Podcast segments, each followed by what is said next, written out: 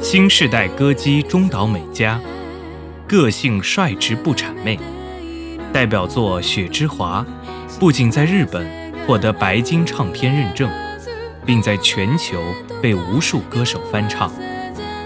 然而，中岛美嘉也曾因身患耳疾，萌生退出歌坛的念头。但她通过自己的努力，找到了歌唱的意义，那就是。用歌声传达内心，与歌迷一起欢笑与感动。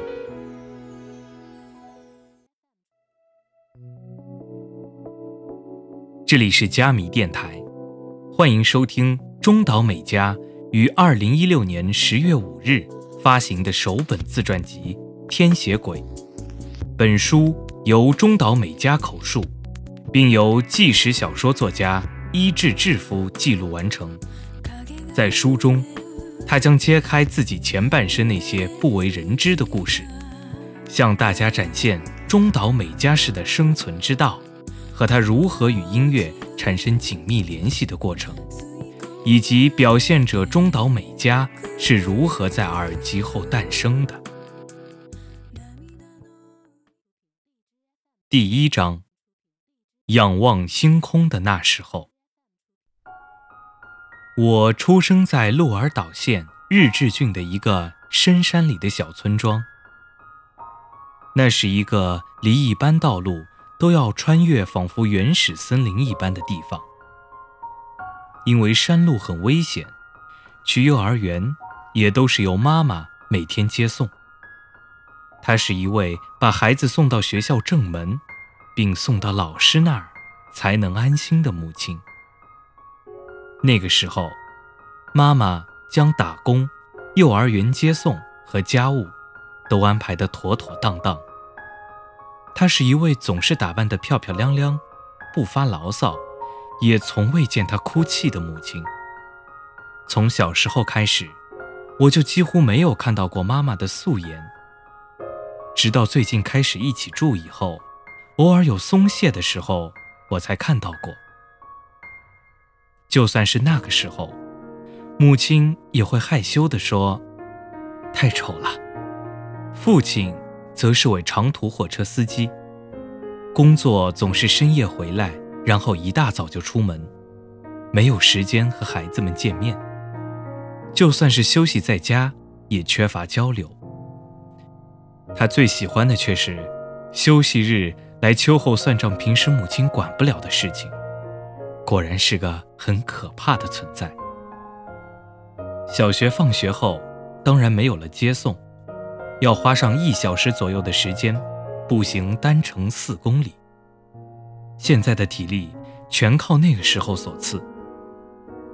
姐姐大我四岁，所以也有一段一起上学的期间。当然，暴雨等情况，母亲也会来接我。幼儿园。小学和初中全都在一个地方，因为覆盖相当广阔的地域，所以在哪儿都有不少的人。初中应该有一千多人，两个小学的毕业生都进了这所初中。不擅长出头露面，虽然小学时候的事不怎么记得了，大体上是个普通的孩子吧。但是听姐姐说。非常不擅长出头露面。我要是不保护他的话，马上就要被欺负。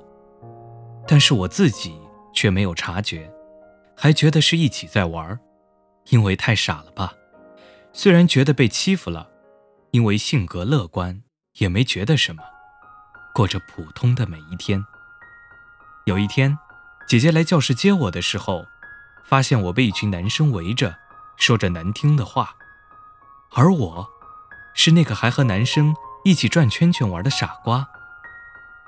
姐姐看到这番场景，把那个带头的男生拉了出去，揍了一顿后，扬长而去。那件事后，他们对我的欺负便停止了。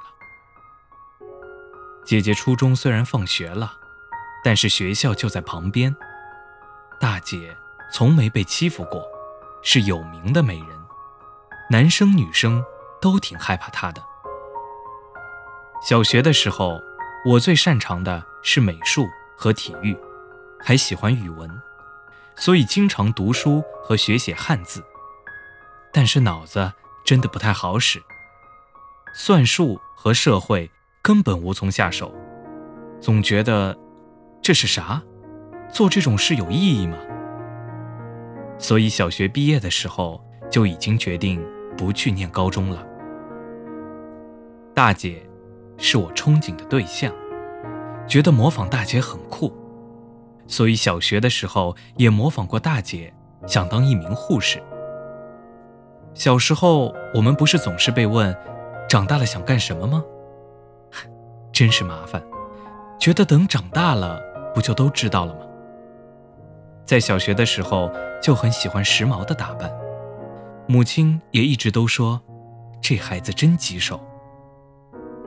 母亲以前很擅长裁缝，在幼儿园的时候，就好像拜托过母亲，我想要这个样子的裙子，给我做。母亲便买来布料给我做了。所以说，我一直都喜欢变化多样，而且就喜欢自己打扮。所以母亲要我穿的衣服，是死活都不会穿出门的。比如曾经有一天，想穿的裤子恰巧被洗了，就开始闹脾气。结果母亲说了句：“要这么任性的话，就待在家好了。”就走了。大姐是一个听母亲话的好孩子，所以我们姐妹俩的性格是完全相反的。大姐在外面具有领导天赋，但是不是特意想这样的，是温柔和蔼。英雄的感觉，大家都很仰慕她这点。从幼儿园开始就喜欢西装。从幼儿园开始就喜欢西装，曾经跟母亲说想要蕾丝花纹的紧身裙，好像让她一度非常的困扰。虽然面露苦涩，但最后还是给我做了。母亲觉得，只给美嘉做的话。有点。于是，他给大姐也做了一件一样的。所以后来还拍了张两个人穿着同样衣服的照片。我的打扮准则现在也是如此，并没有特别的参照什么，也不看杂志，只按自己的感觉来打扮，对于流行的东西也不了解。即使在学校会被人投来“这打扮是什么鬼”的异样眼光。我也不理睬他们。在那之后，我就更加追求自己的风格。从此在打扮上，我和正常人渐行渐远。穿衣打扮上给我影响最大的还是母亲，因为她在打扮上一丝不苟，应该是常态。所以如果我草草打扮的话，会觉得明明母亲都这么漂亮，自己不能马虎了。现在想起来，喜欢西装，也是想打扮成母亲的样子才想要的。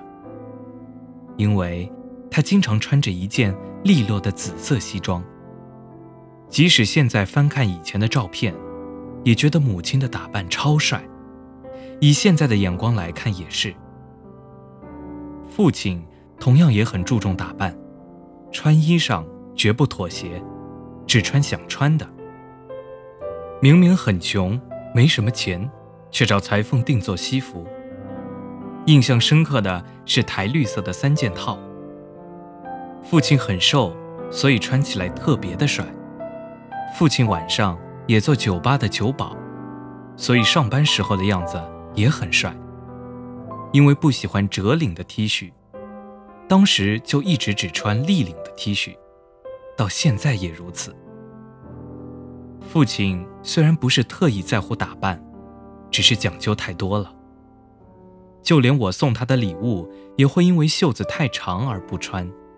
一般来说，孩子送给家长的礼物，应该是会很高兴的穿上的。父亲母亲虽然都拼命的在工作，但是家里却一直都很穷。在我出生之前，大姐，不如说是像个大小姐。父亲在佐川急便做长途司机的一个小头头，收入还算不错，所以母亲那个时候并没有去上班，大姐喜欢什么都能买什么。但是到我出生的时候，虽然不能怪父母亲，但是那个时候家里条件已经很不好了。有时候和大姐都有所感觉。正因为如此，大姐会在我心有不安的时候，会说一些“过了这一段就会好些了”之类的话来安慰我。家里的房子是家里还挺富裕的时候建的，地是爷爷的。家里有十叠左右的日本舞训练场，母亲在那里教学生日本舞，有专门来找我们这山上训练场练习的学生。对母亲来说，这是一个不错的收入，所以她一边打工，一边努力教学。母亲是女超人，我觉得母亲是女超人，上得厅堂，下得厨房。也没看过她泄气的时候。我觉得现在母亲已经可以过得更轻松一点了，可母亲却还是同以前一样。我从小学三年级到初中一年级，一直都在学习日本舞，练习非常的严格，后背都要插着东西来练习正坐，姿势非常重要，所以现在在舞台上。那些独特的手势和脚步，都是来自日本舞的基础。日本舞虽然基本是站立着跳舞的感觉，下半身却没怎么动，只有上半身在动。到了中学的时候，我和姐姐的日本舞跳得像老师一样好了。虽然说不上喜欢日本舞，但是家里就有训练场，就觉得是理所当然的了。就算出去玩。也要从山里跑出去，太麻烦了。所以每当放学后，自然而然的就去练习日本舞了。小学的时候曾经学习过钢琴，虽然金钱方面很紧张，但是母亲努力的维持着家里开支，让我去学习。她还说，女孩子多学点东西，以后一定会有用的。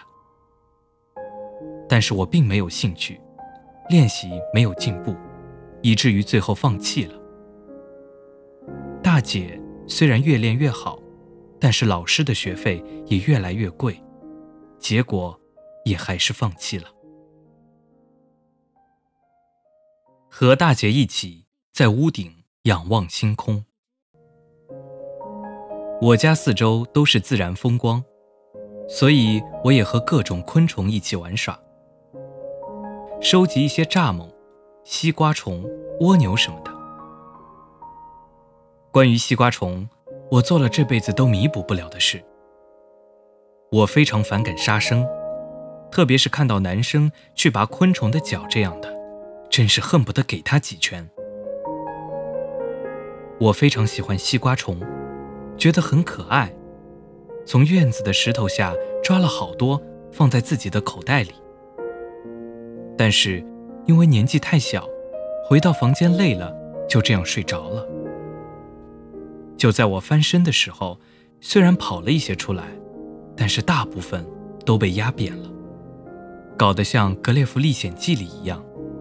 因为这件事，直到现在，我还是觉得非常的抱歉，自己也深受打击。我住的地方最漂亮的是夜空。那是一个视野宽广的，仿佛能看见半个地球的地方。就连寻常不容易看见的天蝎座也能看到。我经常和大姐爬上屋顶，观察星象，也找了很多关于星座传说的故事。尽管觉得不可思议，但是我的那些关于星星歌，可能也是受到小时候仰望夜空的影响吧。